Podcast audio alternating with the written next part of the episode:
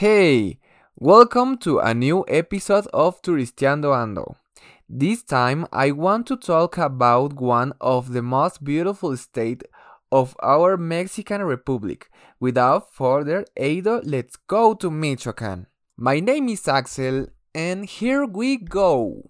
Its name comes from Michamacuan in Castilian, place of fishermen.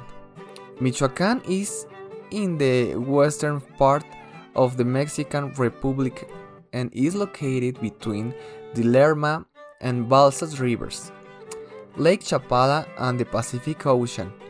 This state is a part of the Neovolcanic Axis and the Sierra Madre del Sur. Uh, it borders to the north with the state of Jalisco, Guanajuato, and Querétaro de Arteaga. To the east with Querétaro de Arteaga, Mexico, and Guerrero. To the south with Guerrero and the Pacific Ocean. To the west with the Pacific Ocean, Colima, and Jalisco. Michoacán is a state that is characterized by its ancestral traditions, festivities, delicious gastronomy, landscapes, rivers, and lagoons. For example, its main lakes are Lake Cuitzeo, Lake Pátzcuaro, Lake Zirahuén, and a part of Lake Chapala. The state of Michoacán offers us a wide variety of natural and cultural attraction, such as its historic cities, for example, the capital Morelia, whose historic center was declared a World Heritage Site by UNESCO. Knowing this city is quite an experience, let its streets grow you're in its legends and ancient stories nature. Note that in this beautiful state we have one of the most important forests and that it continues to be one of the most visited places in our country because within this forest in the monarch butterfly sanctuary. But the variety of green space does not end there.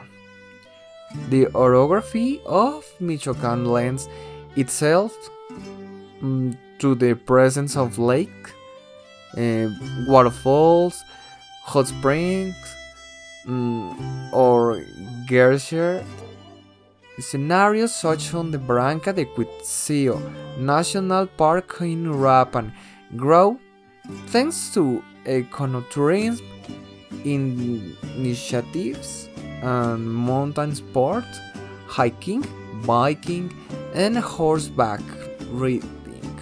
The lakes around which the Purepecha populations settled to the advantage of their water resource and fishing are dreamlike landscapes for today tourists who enjoy their peace.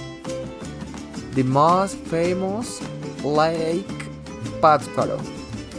We can discover the techniques of fishermen who for centuries cast their unique nest to catfish. Mother Earth has also been enraged in this state the most shocking and spectacular example in the buried town of San Juan de Paricutin, which in the 1940s was covered by lava from the volcano, leaving images of its remains of unimaginable sadness or beauty depending on how you look at it. Land of traditions, which such a palpably ingenious past. It is logical that Spanish cultural imposition did not manage to erase local traditions. and that is only the option in crystal Christianization of them managed to nounce them as a result of this. It is worth emphasizing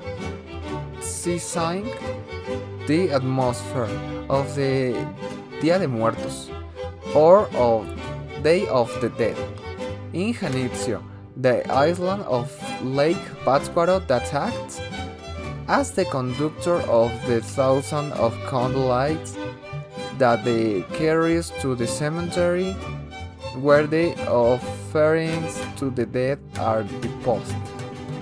Magical towns of Michoacán. There are eight magical towns that we can find of the state of Michoacán, an outstanding number of charming places that the sector identify as grand to Pátzcuaro, Angangueo, Tlalpujahua, Cuitzeo, Santa Clara del Cobre, Jiquilpan, Tacámbaro, and Tzintzuntzan. The local gastronomy, the architecture, the cultural roots, and its colorful and participatory tradition serve to adorn these magical towns with a lot of color. Michoacán gastronomy is very vast and has a wide variety of stews.